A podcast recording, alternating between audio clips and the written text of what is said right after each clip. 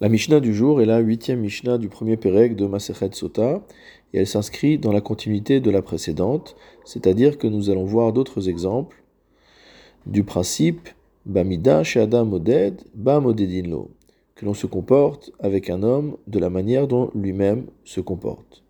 Shimshon halach achar einav.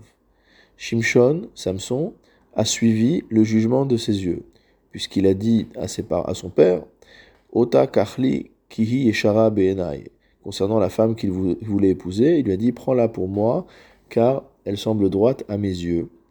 Les Fichach Nikeru Pelishtim et Enav, c'est pourquoi les Philistins lui ont crevé les yeux, chez Nehemar, ainsi qu'il est dit Vayochazuhu Pelishtim, les Pelishtim, les Philistins se saisirent de lui, Vainakeru et Enav, et ils lui crevèrent les yeux. Avshalom, Nidga'a Besaro. Nous voyons dans le texte que Avshalom, le fils de David Ameler, était fier de ses cheveux, s'enorgueillissait de ses cheveux. Les fichach nitla bisaro, c'est pourquoi il a été pendu par ses cheveux. C'est l'épisode qui racontait dans le Sefer de Shmuel Bet, donc le deuxième livre de Samuel, au Perek Yutret Pasuktet, à savoir que il était en train de chevaucher sa bête et que ses cheveux se sont accrochés à un arbre et qu'il est resté suspendu par ses cheveux et de cette manière-là, il a été tué.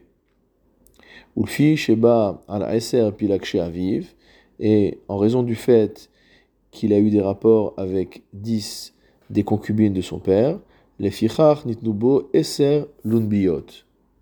Certains lisent Lonkiot, c'est-à-dire qu'il a été transpercé de dix lances chez Nehemar, ainsi qu'il est dit, toujours dans Shmuel Bet au Perek Yutret, Vayasobu Asara Anashim Nus'e Kele Yoav. Dix écuyers de Yoav se sont retrouvés autour de lui et donc l'ont frappé chacun avec sa lance. Ulfi et Ganav Shlosha Levavot. Et étant donné qu'il a volé mot trois cœurs, c'est-à-dire qu'il a trompé trois personnes, Lev Aviv, le cœur de son père, Velev Beddin et le cœur du Beddin, Velev Israël et le cœur d'Israël, chez Nehemar, ainsi qu'il est dit, Vaiganev Avshalom et Lev Anche Israël, que Avshalom a volé, a trompé le cœur des hommes d'Israël, les Fichar, pour cette raison, Nitkeubo Shlosha Shvatim.